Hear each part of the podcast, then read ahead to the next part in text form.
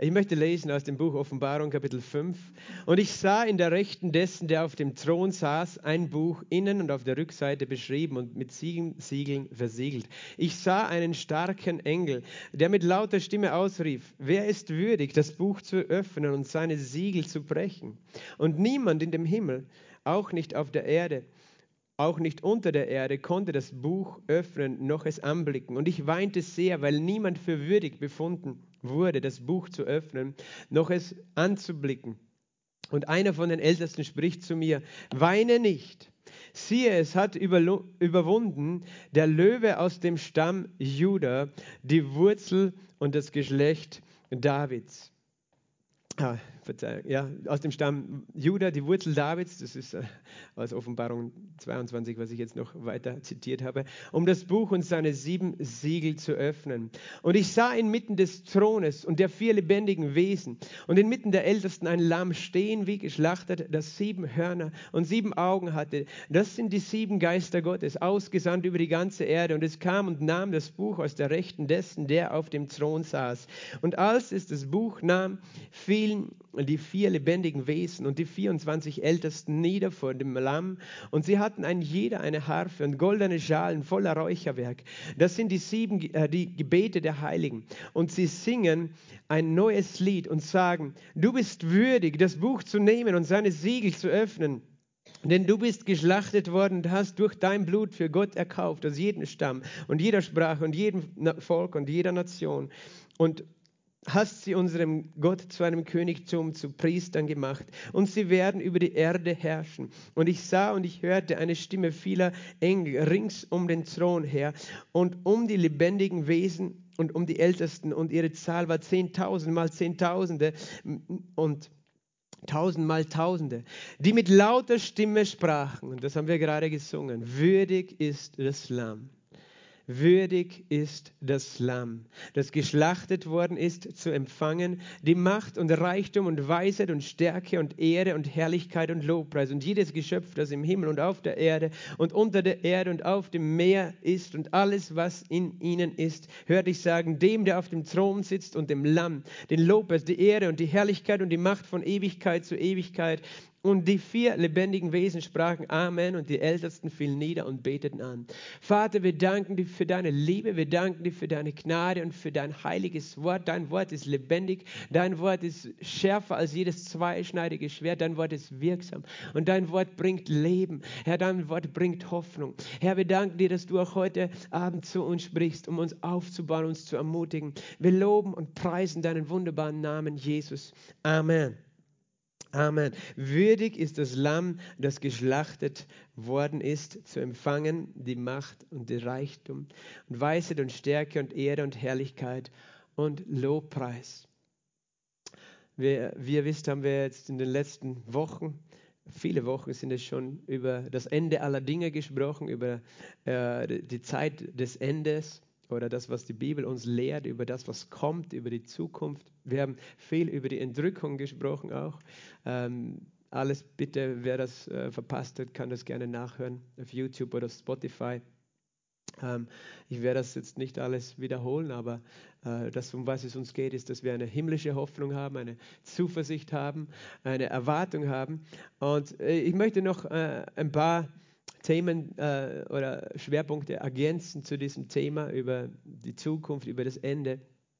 Und habe hier gelesen, ganz bewusst aus dem Buch Offenbarung, Buch der Offenbarung von Johannes, Offenbarung des Johannes ähm, und äh, diesen Text über das Lamm, das hier ein Buch empfängt, ein Buch mit sieben Siegeln. Und das heißt ein Buch, wir, wir sagen eben, das ist eine Redewendung bei uns, oder? Jemand ist ein Buch mit sieben Siegeln. Wenn man ihn nicht kennt, nicht versteht, nicht weiß, was in ihm abläuft, er ist geheimnisvoll. Äh, und hier ist auch ein Buch äh, in, in, ähm, in, dieser Szene äh, dabei. Das, und das, daher kommt ja auch diese Redewendung, das Buch mit sieben Siegeln. Uh, und dieses, diesen Text finden wir im Buch der Offenbarung. Und uh, bei all dem, was wir schon gehört haben, eben, es geht darum, uh, dass Gott etwas Wunderbares vorbereitet hat für uns Menschen und für diese Erde. Und das Buch der Offenbarung ist das Buch, das beschreibt was? Offenbarung von Jesus Christus. Es beginnt im Offenbarung Kapitel 1, nennt Johannes dieses Buch selber so. Das ist die Offenbarung von Jesus Christus, die Gott ihm gab, um seinen Knechten zu zeigen, was bald geschehen muss. Und wenn wir hier lesen von dem Wort Offenbarung, müssen wir verstehen, wie es gemeint ist. Weil es ist das eine, wir wissen, dass Gott Menschen Offenbarungen immer gegeben hat. Er gab verschiedenen Menschen zu verschiedenen Zeiten Offenbarungen über verschiedene Wahrheiten. Ähm, äh, äh, gab äh, Visionen den Propheten und Offenbarungen. Das heißt, eine Offenbarung im Allgemeinen ist einfach eine Enthüllung. Offenbarung, das Wort im Griechischen ist das Wort Apokalypsis und daher kommt eben das, dieses Wort Apokalypse. Ne? Was, was bedeutet Apokalypse? Apokalypse, wir, wir verstehen darunter Weltuntergang, aber eigentlich bedeutet Apokalypse eigentlich Enthüllung, Offenbarung.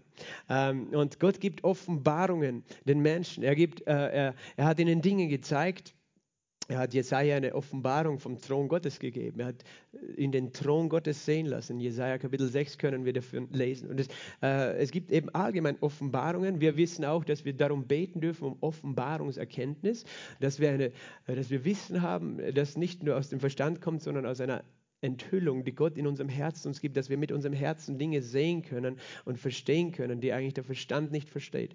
Das ist das allgemeine äh, äh Wort Offenbarung. Und jetzt könntest du sagen, okay, dieses Buch ist eine von vielen Offenbarungen, die Gott den Menschen gegeben hat. Es ist eine Offenbarung, die Gott dem Johannes gegeben hat. Das heißt, Gott hat dem Johannes verschiedene Dinge gezeigt.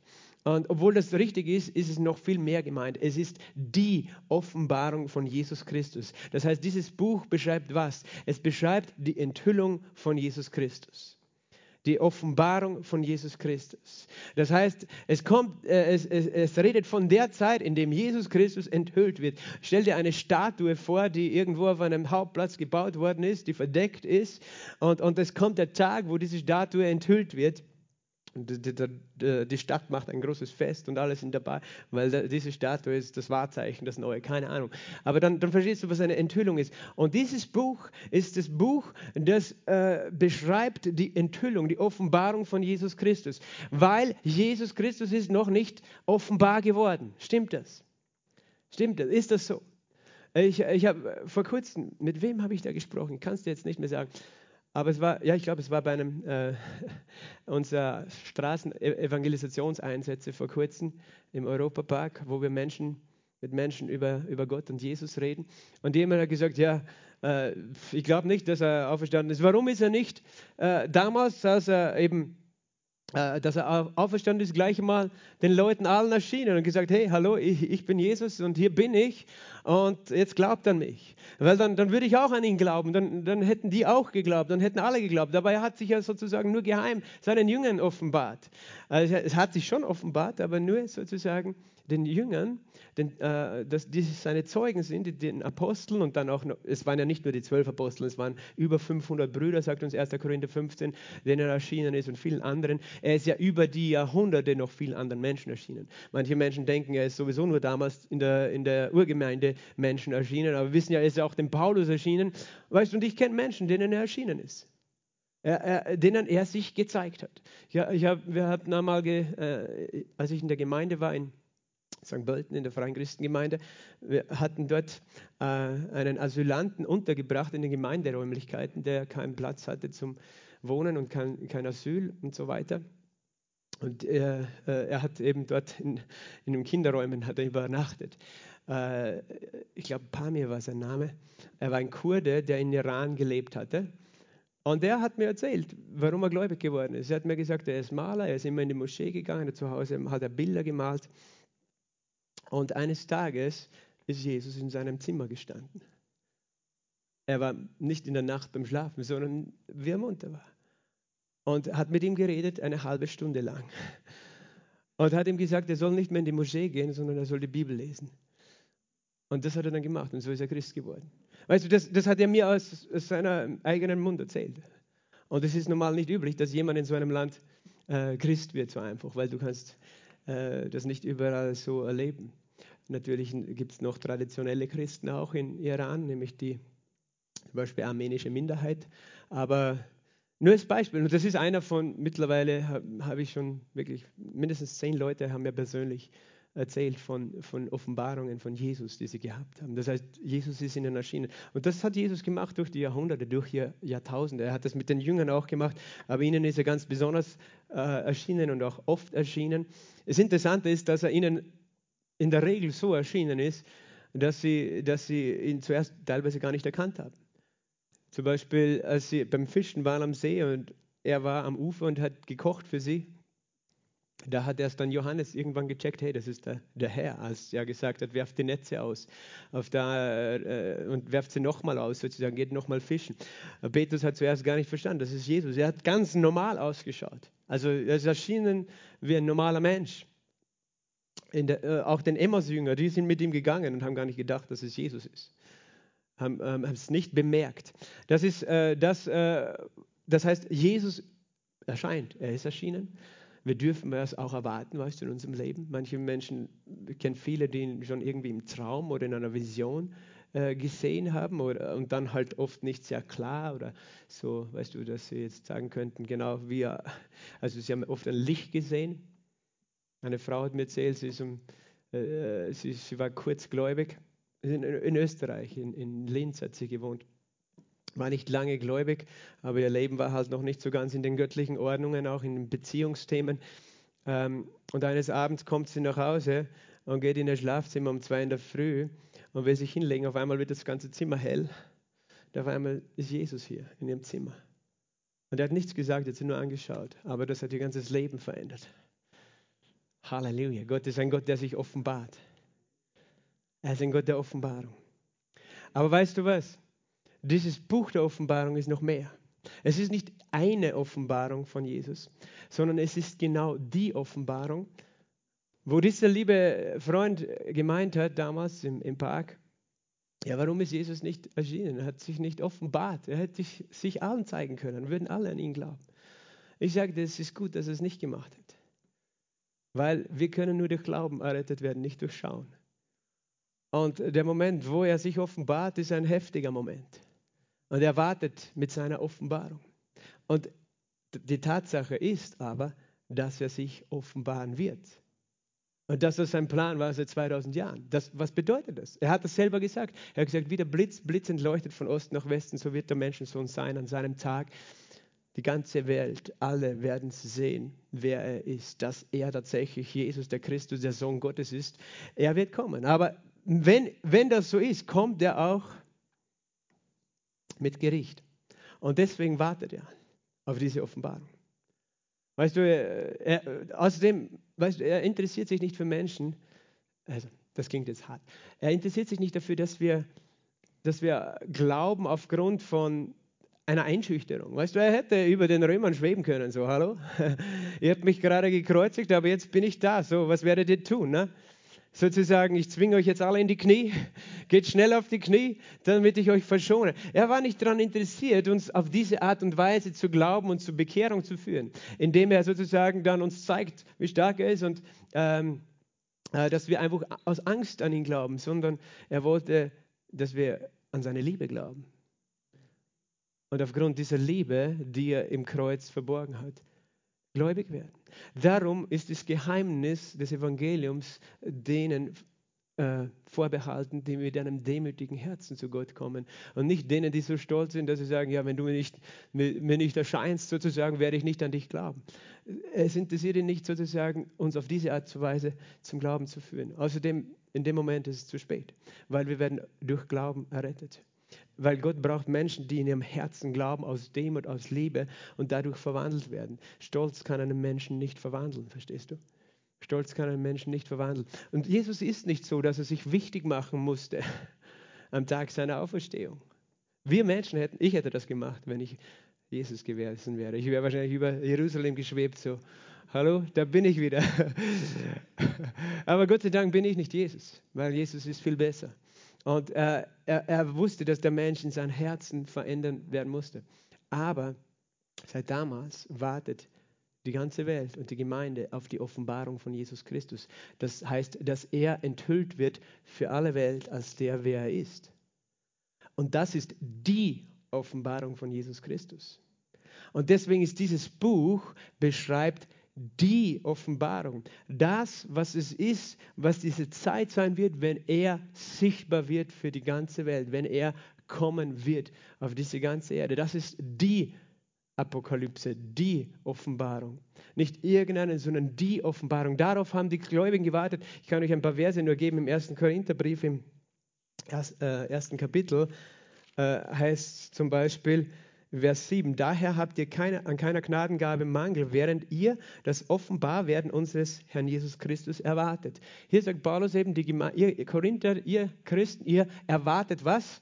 Das Offenbarwerden. Hier steht dasselbe Wort, das Wort Apokalypse. Ihr erwartet die Apokalypse. Und, und der Gedanke dahinter ist, dass es gut ist, wenn die Apokalypse passiert, nicht schlecht. Weil Apokalypse bedeutet Enthüllung dass jeder sehen wird und kann, wer Jesus Christus ist, wer er ist und, äh, und dass er der wahre der König der Könige und der Herr der Herren ist. Oder im, im äh, offen, äh, in, nicht Offenbarung, 2. Thessaloniker Brief, Kapitel 2, ähm, Vers 6 und, ah, 2. Thessaloniker 1, Vers 6 und 7. So gewiss es bei Gott gerecht ist, denen, die euch bedrängen, mit Bedrängnis zu vergelten und euch, den Bedrängten mit Ruhe zusammen mit uns bei der Offenbarung des Herrn Jesus vom Himmel her mit den Engeln seiner Macht in flammendem Feuer. Dabei übt er Vergeltung an denen, die Gott nicht kennen. Hier, hier redet Paulus auch davon, dass der Tag kommen wird, der Apokalypse, der Offenbarung von Jesus Christus vom Himmel her äh, mit den Engeln seiner Macht und äh, in flammendem Feuer. Also es ist eine heftige Sache. Und es wird eine Zeit sein, in der Gott den Bedrängern mit Bedrängnis vergilt, aber den Bedrängten, den Gläubigen der Gemeinde mit Ruhe. Und es wird eine, das heißt, seine Apokalypse, seine Offenbarung ist verbunden auch mit dem, dass er äh, Gericht äh, bringt. Und das, das ist der Grund, warum er wartet. Wenn er damals schon ein Gericht gebracht hätte, weißt du, dann hätte niemand die Chance gehabt auf der ganzen Erde, dass sich das Evangelium so ausbreitet. Und deswegen hat er gewartet mit dieser Apokalypse. Und eben, das ist eben, was, was uns die Bibel lehrt über Apokalypse, eben die Offenbarung oder 1. Petrusbrief, Kapitel 1 und Vers 7. Ähm, damit die Bewährung eures Glaubens viel kostbarer befunden wird als die des vergänglichen Goldes, das durch Feuer erprobt wird, zu Lob und Herrlichkeit und Ehre in der Offenbarung von Jesus Christus.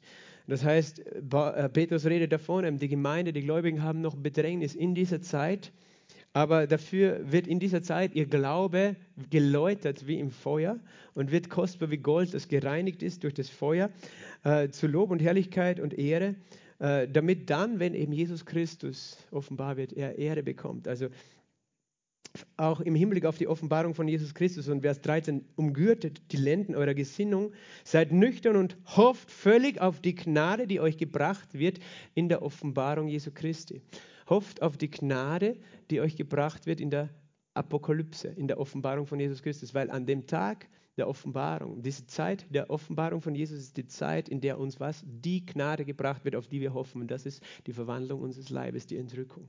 Äh, das ist, äh, was hier im 1. Petrus 1,13 steht. Manchmal nehmen wir diese Verse zum Zusammenhang und sagen einfach, hofft völlig auf die Gnade. Das stimmt. Aber welche Gnade ist hier gemeint? Es ist die Gnade der Erlösung unseres Leibes an dem Tag, an dem Jesus Christus offenbar wird. Bei der Apokalypse, bei der Offenbarung Jesu Christi. Und äh, eben der, der, der Punkt ist der, die ganze Welt oder eben die Christenheit, die Kirche seit 2000 Jahren wartet auf was? Auf die Apokalypse, auf die Offenbarung Jesu Christi. Und dann kommt Johannes und er hat dieses Buch geschrieben, als er Visionen hatte, als er als Gefangener ähm, diente um, um 90 nach Christus herum äh, in äh, Patmos auf dieser Insel hat er eine Offenbarung, hat er nicht eine Offenbarung von Jesus. Natürlich war es eine Offenbarung im Sinn von, weißt du, ein Prophet, der Dinge des Geistes sieht, hat eine Offenbarung.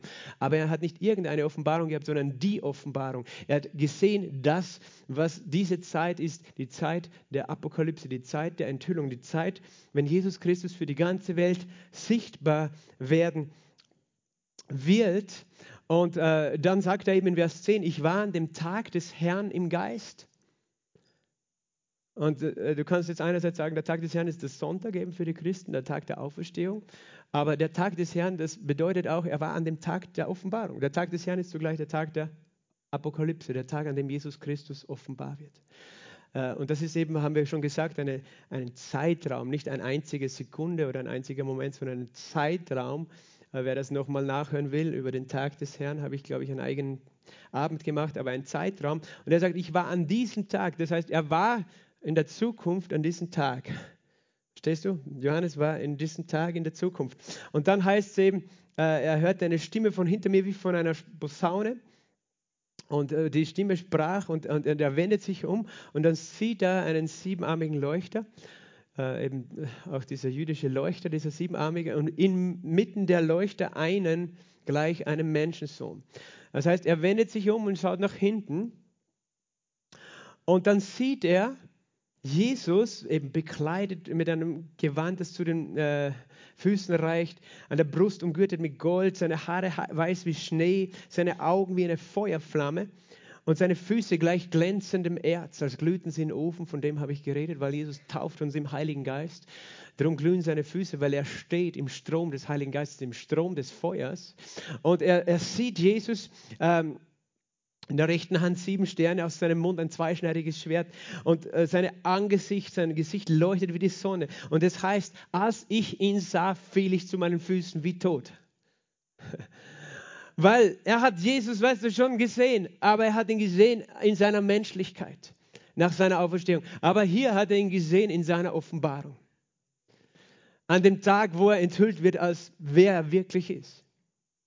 Er hätte immer schon so erscheinen können seit 2000 Jahren, aber hat er nicht gemacht. Ich habe schon gesagt, viele haben ihn gesehen, aber er hat ihn gesehen, wie er ausschaut, wenn er kommen wird, wie der Blitz blitzend leuchtet von Osten bis Westen, so hell, so schön, so strahlend. Er hat seine Herrlichkeit gesehen und es war für ihn so anders, weil, weil weißt du, es ist das eine, wenn du Jesus als Menschen siehst und dann ist er einfach dein, dein, dein Freund, dein Begleiter, dein Hirte, dein Fürsprecher, dein Heiler, aber wenn du ihn plötzlich siehst, in seiner Göttlichkeit, und eben viele, das ist der Grund, warum Menschen nicht an ihn glauben, weil sie denken, er war irgendein Mann. Aber nein, er ist Gott. Aber er wird sich eines Tages als Gott offenbaren. Und an diesem Tag offenbart er sich. An dem Tag des Herrn. Ja, und er sah ihn, wie er aussah, eben voller Herrlichkeit. Und es war so, so äh, gewaltig für ihn, dass er hingefallen ist auf sein Angesicht. Das ist der Grund, warum wir manchmal nicht stehen können in der Gegenwart Gottes, weil seine Gegenwart ist stark. Als ich ihn sah und was hat er gemacht? Er hat ihm die Hand aufgelegt. Und obwohl Gott so herrlich und so mächtig ist, weißt du, manchmal denken wir, ja, wenn ich einmal bei Gott bin, dann, dann habe ich schon einige Fragen an ihn. Ich sage dir, wenn du einmal vor Gott stehst, wirst du auf dein Angesicht fallen. Und du wirst stumm sein. Weil du denkst, ich habe das Recht, alle meine, meine Kritik und meine Fragen anzubringen, da, aber du wirst so beeindruckt sein, das ist so, wie weißt du, äh, warst du schon mal bei einem Wasserfall, oder?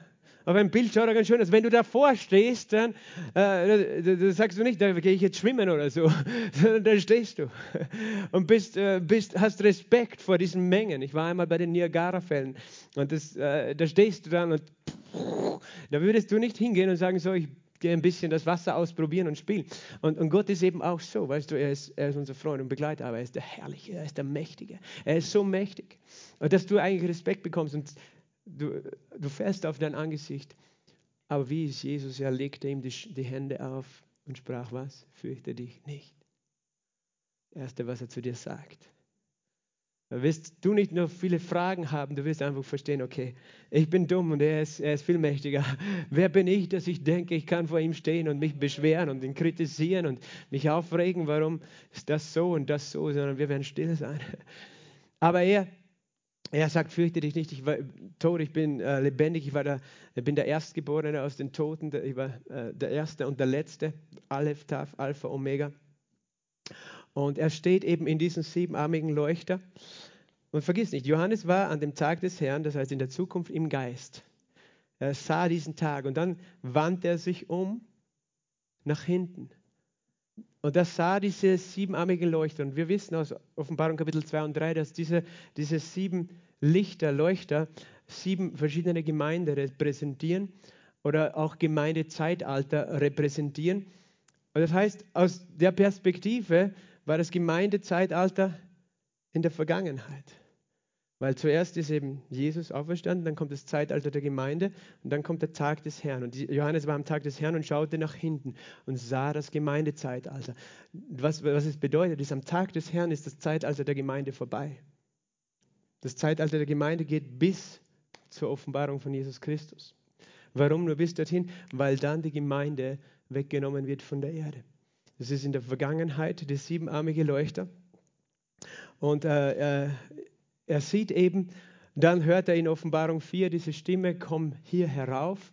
Das ist der Grund, warum manche der Meinung sind, dass es äh, hier eigentlich ein Symbol ist für die Entrückung der Gemeinde, wenn er sagt, komm hier herauf und auf einmal sieht er, steht er vor dem Thron Gottes. Äh, Johannes steht vor dem Thron Gottes. Manche sagen, das ist der Moment der Entrückung. Das ist die eine Deutung. Äh, natürlich kann man sagen, vielleicht war es nur Johannes, aber wie auch immer, das, ist, das sind viele Geheimnisse. Wir sagen noch immer, es ist ein Buch mit sieben Siegeln, das Buch der Offenbarung von Jesus Christus.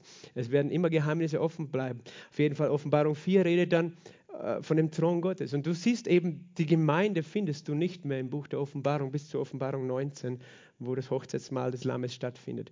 Und das ist ein Grund, warum wir auch sagen, diese, dieses, äh, diese Kapitel 4, 5, folgende bis 19 sprechen nicht zur Gemeinde. Es gibt auch eine zweite Ansicht, dass, man, dass manche meinen, eben Offenbarung 6, äh, das sechste Siegel redet von der Entrückung und erst dann ist die Gemeinde im Himmel. Und ich kann dir beides nicht endgültig beweisen, muss ich auch nicht, will ich auch nicht. Aber eben nur, dass wir es verstehen, da, da, mindestens von dann, Offenbarung 7 weg bis Offenbarung 19, diese, das ist nicht die Zeit der Gemeinde, sondern wir haben darüber geredet, dass das Zeitalter von Israel ist. Aber worauf ich jetzt heute noch hinaus will, ist auf dieses Buch mit den sieben Siegeln. Eben, Johannes steht da vor dem Thron Gottes. Er sieht diese Cherubim, die Gott anbeten, Tag und Nacht. Heilig, heilig, heilig ist der, äh, der war, der ist, der kommt, der Allmächtige. Und dann sieht er eben in der Rechten dessen, der auf dem Thron saß, es ist der Vater, der auf dem Thron sitzt, ein Buch innen auf der Rückseite beschrieben, mit sieben Siegeln versiegelt. Und das sind, ist dieses Buch mit den sieben Siegeln. Und er sieht einen starken Engel, der fragt, wer ist würdig, dieses Buch äh, zu öffnen und seine Siegel zu brechen. Und das heißt, niemand auf der Niemand in dem Himmel und auch nicht auf der Erde und auch nicht unter der Erde konnte das Buch öffnen, noch es, fest, noch es anblicken. Und was passiert mit Johannes? Johannes heißt, weinte sehr, weil niemand würdig war, das Buch zu öffnen, noch es anzublicken. Das heißt, Johannes hat innerlich gewusst, es wäre gut, wenn jemand das Buch öffnen kann. Und er war traurig, nicht nur weil er nicht wusste, was drinnen steht, sondern weil er war traurig, dass niemand es öffnen konnte. Äh, das heißt, dass wir, wir, wir, lernen etwas über dieses Buch und das ist insofern wichtig, weil in Offenbarung Kapitel 6 sehen wir, dass jedes Mal, wenn ein Siegel geöffnet wird, etwas Schlimmes passiert. Äh, und, und wir müssen das richtig verstehen, warum das so ist. Auf jeden Fall, dieses Buch äh, ist etwas ganz Besonderes, etwas Heiliges. Und das heißt, niemand war würdig. Und dann heißt plötzlich, einer der Ältesten spricht zu mir, weine nicht, es hat überwunden. Das heißt, hey, ist alles gut. Jemand hat überwunden. Es hat überwunden der Löwe aus dem Stamm Juda. Wer ist der Löwe aus dem Stamm Juda? Der Löwe ist, ist Jesus. Juda hatte der, die, Juda, das, der Stamm Juda hatte die Verheißung, dass aus ihm der König hervorgehen würde, der König Israels und letztlich über die ganze Erde. Und äh, Juda wird auch verglichen mit einem Löwe, weil Juda war, war ein mächtiger äh, kriegerischer Stamm von Israel, ein, ein äh, sehr starker, sozusagen militärisch auch sehr starker Stamm. Ähm, Judah selber wird eben in der Überlieferung äh, berichtet, eben war ein starker Soldat, ein starker Krieger, dieser Sohn Jakobs. Und Jesus wird als Löwe aus dem Stamm Judah bezeichnet. Das heißt, diese Prophetien bezeichnen ihn. Es hat überwunden der Löwe aus dem Stamm Judah. Und es ist interessant, das heißt, er denkt sich, okay, wo ist jetzt dieser Löwe? Und ich sah inmitten des Throns der viele lebendigen Wesen, inmitten des Ältesten, er suchte den Löwen, irgendwo da beim Thron. Und was sieht er? Ich sah ein Lamm stehen wie geschlachtet. Mit sieben Hörnern und sieben Augen hat es. Sind die sieben Geister Gottes. Und es kam und nahm das Buch aus der Rechten dessen, der auf dem Thron saß. Da müsstest du jetzt eigentlich verwirrt sein, weil warum kommt jetzt das Lamm, wenn der Löwe das Recht hat, das Buch zu öffnen und seine Siegel zu brechen. Und das heißt, als, die, als es das Lamm, jetzt stell dir vor, was Johannes gesehen hat, er hat das buchstäblich gesehen, ein Lamm. Ich, ich kann dir nicht erklären, wie das geht. Ich kann dir nur erzählen, Isabel Allum, die schon bei uns gepredigt hat, eine Prophetin, sie hat mir gesagt, sie war in einer Gemeinde, wo sie gepredigt hat. Und jemand ist später zu ihr gekommen und hat gesagt, als du gepredigt hast, habe ich nicht mehr dich gesehen, sondern ein Lamm auf der Bühne stehen. Weil Jesus gegenwärtig war. Das sind Geheimnisse, ich kann es dir nicht erklären. Jesus kann sich als Lamm offenbaren, weißt du? Wir sehen das hier, ganz klar. Er ist hier als Lamm auf der Bühne gewesen. Als ein geschlachtetes Lamm. Schaut ja brutal aus, oder? Blutig. Aber er war lebendig. Das Lamm, das ein Lamm stehen wie geschlachtet. Also eine sehr, sehr arge Szene, was Johannes gesehen hat. Und als es das Buch nahm, fielen die vier lebendigen Wesen und die 24 Ältesten nieder. Und sie hatten ein jeder eine Harfe, weißt du. Darum ist es richtig, weißt du, Gott zu preisen mit Musikinstrumenten. Der Benjamin hat auch eine Harfe, eine moderne Harfe. Wir haben andere Instrumente auch noch. Also sie, das sind die, die, die beten Gott an. Das bedeutet das. Wir beten nicht nur Gott hier an, weißt du. Wir beten ihn nicht nur an, weil wir das äh, ja, lustig finden oder so. Das ist etwas Heiliges. Das geschieht im Himmel auch. Dort wird er gepriesen und gelobt mit Musik. Und wir machen das nur gemeinsam mit denen im Himmel. Und die machen das viel schöner, aber die helfen uns, auch hier Lobpreis zu machen. Das ist etwas, wir machen das, weil wir glauben, dass der Thron Gottes hier bei uns ist. Und weil Jesus hier bei uns ist. Sie hatten Räucherschalen und Räucherwerk redet von unserer Anbetung, aber auch unseren Gebeten, unserer Fürbitte. Und sie singen ein neues Lied und sagen, du bist würdig, das Buch zu nehmen und seine Siegel zu öffnen. Du, dieses Lamm, bist würdig. Wer ist das Lamm? Natürlich Jesus. Weil Johannes hat es auch gesagt über ihm, du bist siehe das Lamm Gottes, das hinwegnimmt die Sünde der Welt. Weil er, er ist würdig. Warum ist er würdig? Denn du bist geschlachtet worden und hast, das ist ein brutaler Ausdruck für die Kreuzigung, oder? Jesus wurde geschlachtet für dich. Das ist brutal, sehr brutal. Aber es heißt, du bist geschlachtet worden und hast durch dein Blut für Gott erkauft aus jedem Stamm, jeder Sprache, jedem Volk, jeder Nation. Und du hast sie uns im Gott seinem Königtum und zu Priestern gemacht und sie werden über die Erde herrschen. Du hast das gemacht. Du, das Lamm, du, Jesus Christus, hast das, was, was hat Jesus gemacht oder was hat das Lamm gemacht? Er hat er hat sein Leben gegeben für uns im Kreuz. Er wurde geschlachtet. Er, ist das, er wird auch genannt das Lamm, geschlachtet vor Grundlegung der Welt. Er hat mit seinem heiligen Blut was erkauft.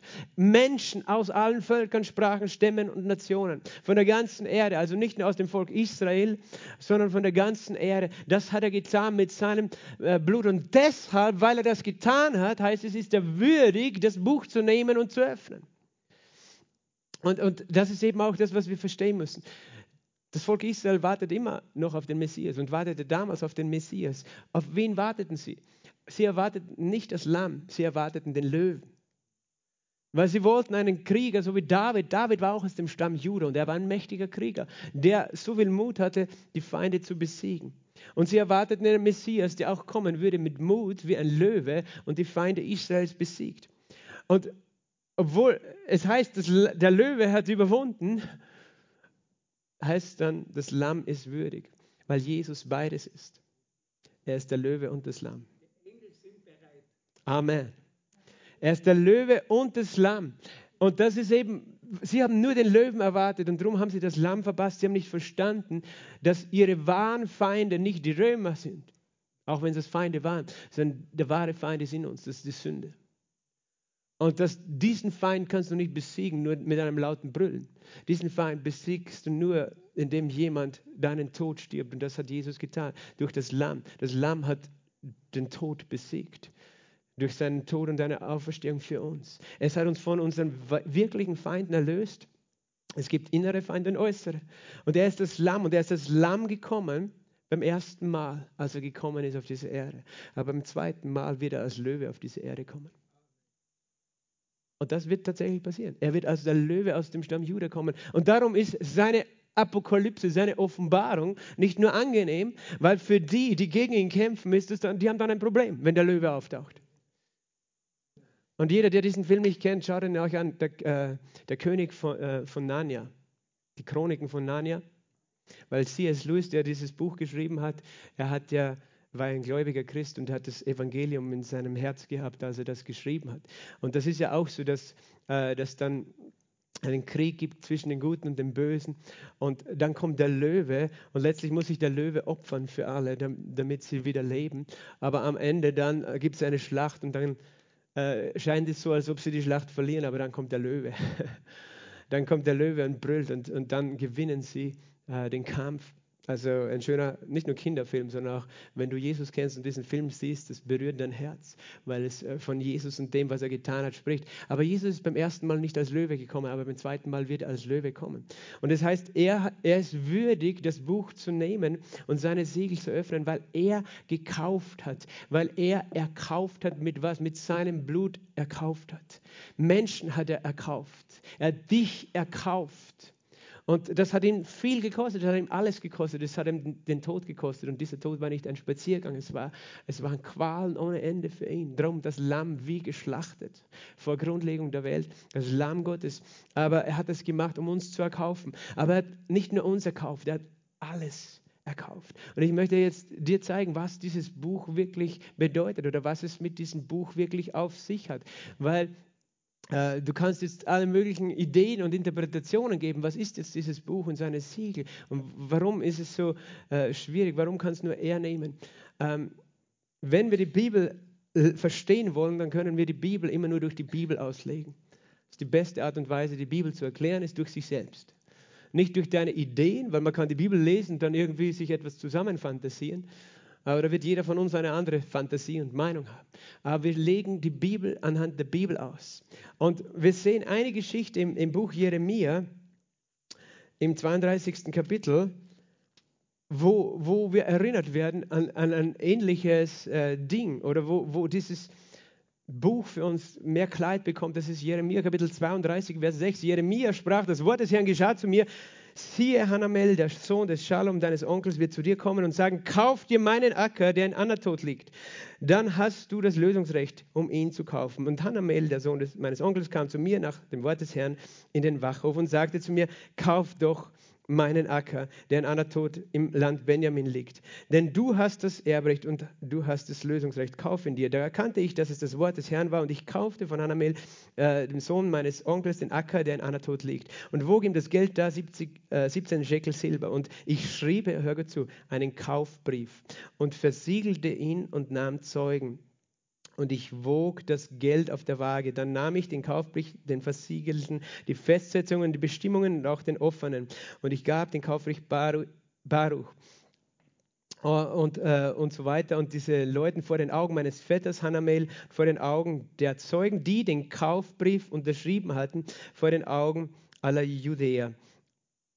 Äh, und ich befahl Baruch äh, vor ihren Augen, so spricht der Herr, der Herr, der Herrscher, nimm diese Briefe, diesen Kaufbrief, sowohl den versiegelten als den offenen, lege sie in ein Tongefäß, damit sie viele Tage erhalten bleiben. Denn so spricht der Herr, der Herrscher, der Gott Israels, es werden wieder Häuser, Felder und Weinberge in diesem Land gekauft werden. Und das, du denkst jetzt, ja, was hat das mit Offenbarung zu tun? Du musst verstehen, Jeremia hatte den Auftrag von Gott, ein Feld zu kaufen, einen Acker zu kaufen in Israel, auf den er auch als Verwandter ein Erbrecht hatte. Nicht jeder konnte dort einen Grund kaufen. Und er kauft diesen, äh, kauft diesen Acker und als Beleg dieses, dieses Kaufes gibt einen Kaufvertrag, das nennt man den Kaufbrief. Das war eine Schriftrolle, wo drinnen eben der Eigentümer genau erklärt wird und von wem er ist und wie viel Geld gekauft hat und so, wo, wo der Acker ist, wie groß. Und dann wurde er zusammengerollt und versiegelt. Und er wurde unterschrieben. Und zwar auch außen. Von wem? Von den Zeugen wurde er unterschrieben. Die, die bezeugt, die dabei waren, das heißt, da waren Menschen, die bezeugt haben, okay, der Acker, den hat Jeremia dann und dann von dem und dem gekauft. Und die haben das unterschrieben. Es gab einen offenen und einen versiegelten. Das heißt, dieser versiegelte Brief war die Kaufurkunde oder der Kaufvertrag. Der gab dem Besitzer das Anrecht, dorthin zu gehen und den Acker dann in Besitz zu nehmen.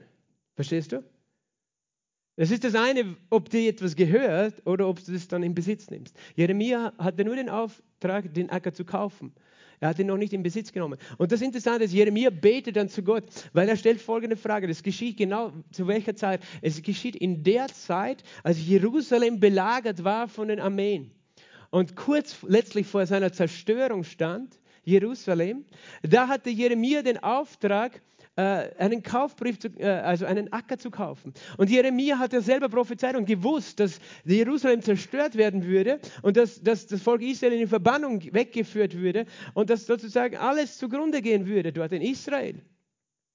Und er betet dann zu Gott und sagt, Gott, warum soll ich da einen Acker kaufen, wenn wir jetzt sozusagen, wenn das der Untergang Israels gerade stattfindet? Und, und Gott hat ihm erklärt Folgendes, Du sollst wissen, eines Tages werde ich mein Volk zurückbringen und es werden an diesem Ort wieder äh, Häuser und äh, Felder gekauft werden und Häuser gebaut werden. Und du sollst sozusagen, äh, dann, dann, hast du schon in der Zukunft sozusagen dein Anrecht auf, diese, auf diesen, dieses Feld. Eines Tages äh, werdet ihr zurückkommen und ihr, ihr werdet in Besitz nehmen, was euch gehört. Aber jetzt in dieser Zeit sozusagen war eine Zeit des Gerichts auch für Israel. Und erklärt es so. Und das, diese Stelle gibt uns ein, äh, hilft uns zu verstehen, was dieses Buch mit den Siegel, sieb, sieben Siegel ist. Es ist nämlich der Kaufbrief für die ganze Erde und für alle Menschen. Denn Jesus hat uns erkauft. Deswegen ist er ja würdig, weil er gekauft hat. Er hat Menschen gekauft. Er hat Menschen gekauft, und er hat letztlich die ganze Erde gekauft. Warum? Was heißt, er hat sie gekauft? Er hat für unsere Schuld bezahlt mit seinem Blut. Er hat mit seinem Blut erkauft, sodass wer? Der Teufel kein Anrecht mehr hat auf diese Erde. Weil der Teufel hatte Anrecht auf diese Erde durch was? Durch unsere Sünde. Weil wir ihm das Anrecht gegeben haben auf dieser Erde. Und obwohl Jesus schon äh, sozusagen uns erkauft hat, er hat die Kaufurkunde schon geschrieben, sehen wir, dass der, dass der Teufel noch immer auf seinem Eigentum unterwegs ist, nämlich auf dem Eigentum von Jesus. Jesus hat schon bezahlt für diese Erde und für die Menschen. Aber der Teufel, weißt du, du, du kaufst ein, ein Feld äh, von jemandem, aber da gibt es irgendwelche, weiß ich nicht, Hippies, die denken sich, schöner, schöner Acker, da kann ich meinen Wohnwagen aufstellen und da campe ich jetzt. Äh, denen ist egal, ob das dir gehört oder nicht. Und dann musst du schon hingehen und das sagen, ich, ich nehme das in Besitz. Und es kann sein, dass du, wenn, wenn du hingehst und es in Besitz nehmen willst, dass sie sagen, aber wir gehen da nicht weg. Weil jetzt fühlen wir uns da wohl. Das heißt, so musst du das verstehen. So sieht Gott diese Erde. Da hat sich der Feind eingenistet, aber es gehört gar nicht mehr ihm. Es gehört gar nicht mehr ihm. Es gehört dem, der bezahlt hat mit seinem Blut. Und das ist Jesus. Und deswegen ist dieses Buch mit den sieben Siegeln ein Kaufbrief der Jesus gehört, weil nur er bezahlt hat mit seinem Blut. Und dieser Brief ist versiegelt mit sieben Siegeln. Und das ist auch interessant, es ist versiegelt. Hast du gewusst, dass du und ich versiegelt sind? Das sagt uns die Bibel im Epheserbrief. In ihm sind wir auch, nachdem wir im Epheser 1, ich glaube Vers 13 oder so, nachdem wir das Evangelium gehört haben und gläubig geworden sind, sind wir versiegelt worden. Mit was? Mit dem Heiligen Geist der Verheißung. Und der Heilige Geist ist der Unter, das Unterpfand unseres Erbes auf die Erlösung seines Eigentums. Das heißt, es kommt der Tag, wo das, er hat dich schon gekauft, aber eines Tages bekommst du auch einen neuen Körper, weil du das Unterpfand in dir trägst, nämlich das Siegel des Heiligen Geistes. Und so gesehen ist das Siegel etwas Geistliches auf diesem Kaufbrief. Und ich habe heute nicht die Zeit, dass ich auf die sieben Siegel eingehe. Aber das Interessante ist, wenn wir sehen, dass die Siegel gebrochen werden, denn jedes Mal passiert etwas Schlechtes. Weil das dämonische Mächte sind, die, die sich dahinter verbergen. Warum? Weil der Feind versucht, seinen den Besitz, der Jesus gehört, den will er nicht loslassen. Und in dem Moment, es kommt eben der Tag, der Tag der Apokalypse, der Tag der Offenbarung Jesu Christi, wo Jesus sein Eigentum in Besitz nimmt. Und um das geht es in diesem Buch. Er nimmt ihn Besitz. Und weil er das tut, wird es nicht angenehm. Warum? Weil der Teufel, er ist wie ein Hund, der sich in seinen Knochen verbissen hat, der gibt es nicht her. Verstehst du? Das ist der Grund, warum Offenbarung so heftig ist. Weil der Teufel sich dagegen wehrt, dass Jesus in Besitz nimmt, was ihm schon gehört, was er schon gekauft hat. Und er öffnet die Siegel und dann heißt es, und siehe, ich sah einen weißen Reiter und Siehe, ich sah ein, ein, ein, auf einem weißen Pferd. Aber das heißt nicht, dass Gott diesen weißen Reiter schickt. Wir können sicher sein, dass das dämonische Mächte sind. Warum? Weil das vierte Siegel davon redet, dass, also das vierte Siegel öffnet, siehe, sah ich ein, Pferd und auf ihm saß der Tod und der Haares folgte ihm nach. Der Tod und der Haares sind dämonische äh, sozusagen Wesenheiten.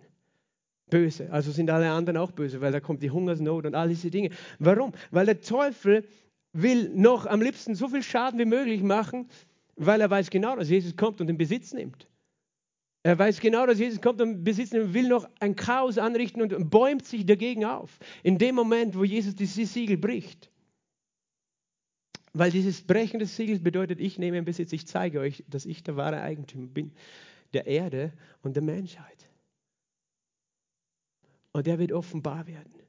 Und deswegen ist es so ein heiliger Moment, dieser Moment. Und, und, Johannes beschreibt es, er hat das gesehen, im Himmel sozusagen, im Moment, wo Jesus dieses Buch, das ihm schon gehört, aber der Vater gibt es ihm und sagt damit, jetzt nimmst du es in Besitz. Und das ist, auf was wir Gläubigen warten. Und das ist für uns, darum weinte Johannes, als er als niemand das öffnen konnte, weil du denkst, ja, aber warum weint er? Weil wenn die Siegel geöffnet werden, dann passieren da lauter schlimme Dinge.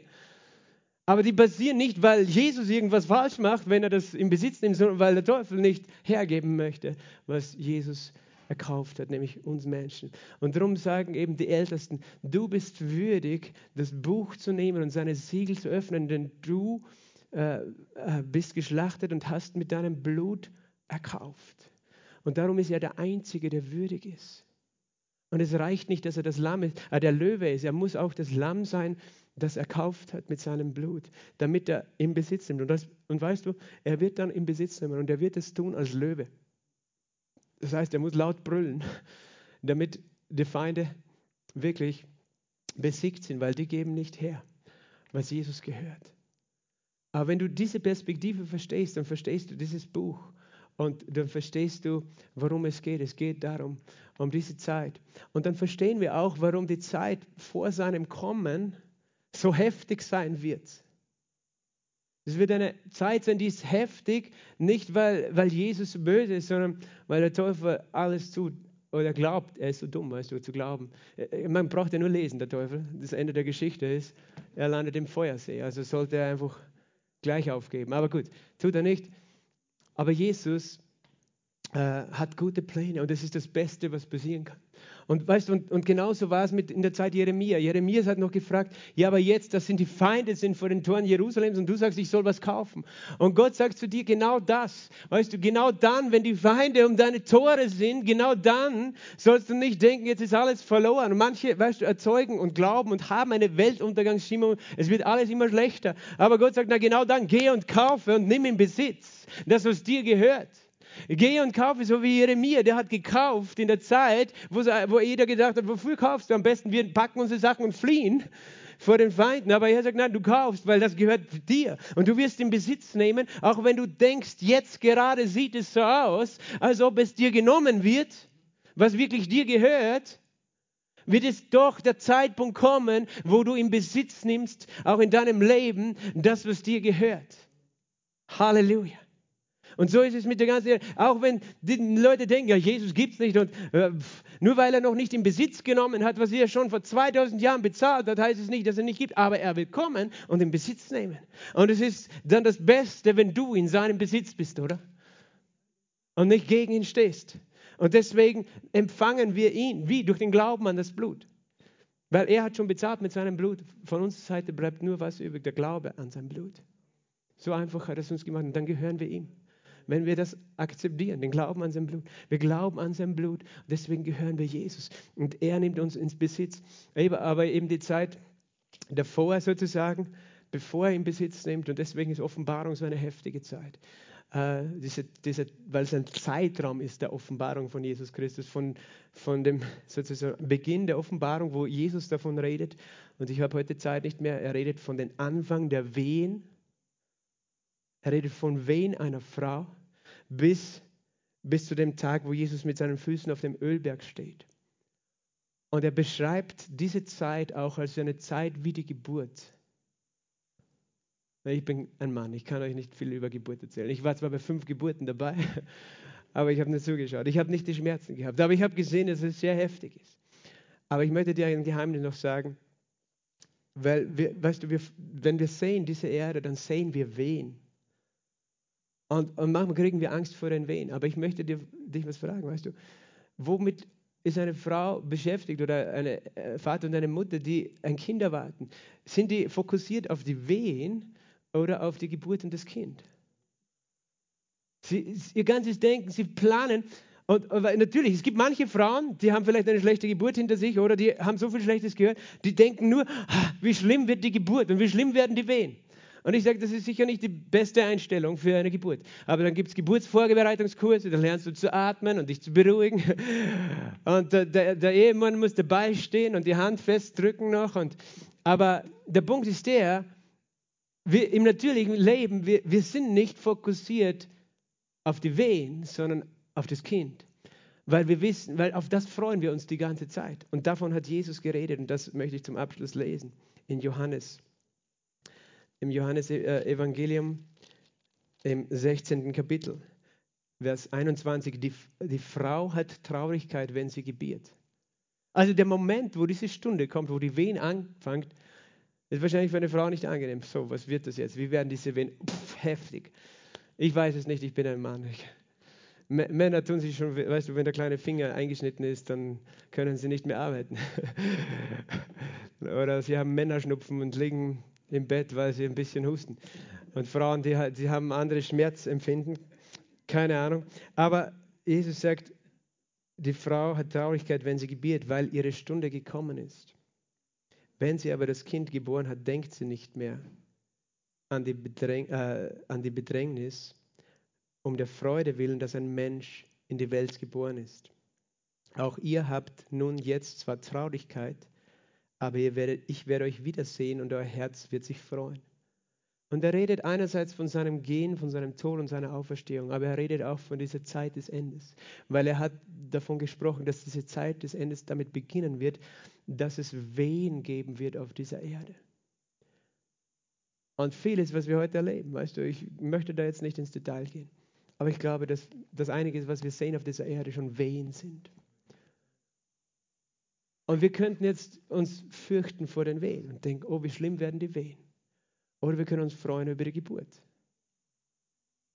Halleluja. Und noch dazu, weißt du, wir als Gläubige dürfen jubeln, die wir keine Wehen gehabt haben, steht in der Schrift. Weil wir als Gläubige anders durch diese Zeit durchgehen als die Welt. Amen. Juble, du Unfruchtbare, brich aus in Jubel, die du keine Wehen gehabt hast. Halleluja. Weil wir leben in dem Bund Gottes und wir sind erkauft. Und ich möchte, dass du lernst in dieser Zeit, in der wir leben. Und vielleicht sagst du, okay, Pastor, ich glaube nicht, dass Jesus schon in 100 Jahren oder in 50 oder früher kommt. Vielleicht kommt er erst in 1000 Jahren oder gar nicht. Das ist deine Entscheidung. Ich glaube, wir leben in einer spannenden Zeit. Äh, das Zeitalter der Gemeinde geht eher ein Ende zu und die Zeit der Offenbarung kommt. Aber die Zeit der Offenbarung ist gut für uns und für die ganze Erde, weil Jesus kommen wird, um ins Besitz zu nehmen. Und wenn, wenn diese Zeit eben kommt, dann lasst uns nicht beirrt sein von den Wehen.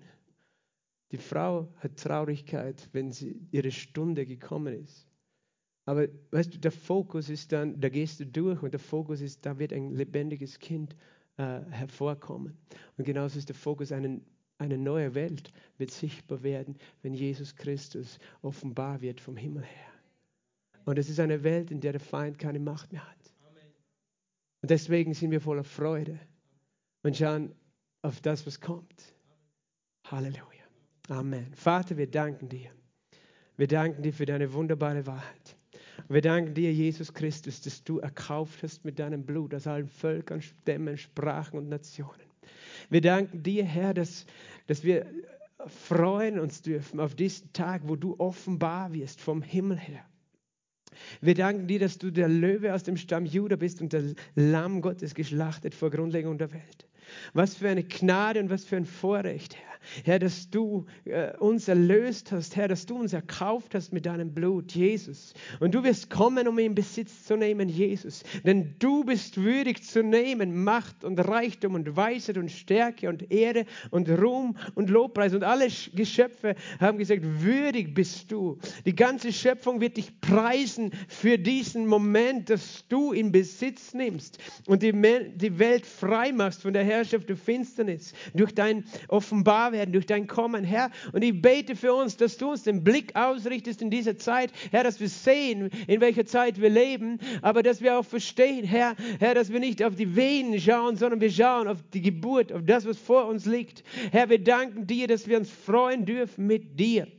Wir danken dir, Herr, dass du uns aber auch befähigst, dein Wort zu verkündigen. Herr, denn so viele hast du erkauft, die noch unter der Herrschaft des Feindes leben. Herr, dass auch sie durch den Glauben an dein Blut diesen Loskauf erleben werden. Jesus, dafür bete ich, dass du unsere Gemeinde gebrauchst. Halleluja, du bist würdig. Komm, gib ihm nochmal Ehre. Weißt du, wir haben es gelesen, das heißt, ganz, alles, was auf der Erde, im, im Himmel und unter der Erde ist, wird sagen, dem Lamm sei Lobpreis und Ehre, weil er das tut. Halleluja.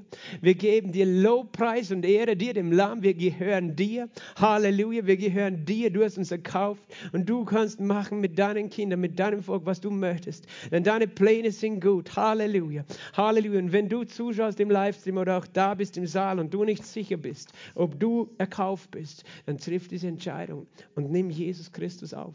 Glaub an sein Blut. Nimm ihn auf und sag, Jesus, komm in mein Herz. Erlöse mich von aller Schuld. Du hast bezahlt vor 2000 Jahren. Ich nehme es in Anspruch. Und dann bist du sein Eigentum. Und dann kannst du dich freuen auf sein Offenbarwerden. Amen. Der Herr ist mit euch. Bis zum Sonntag.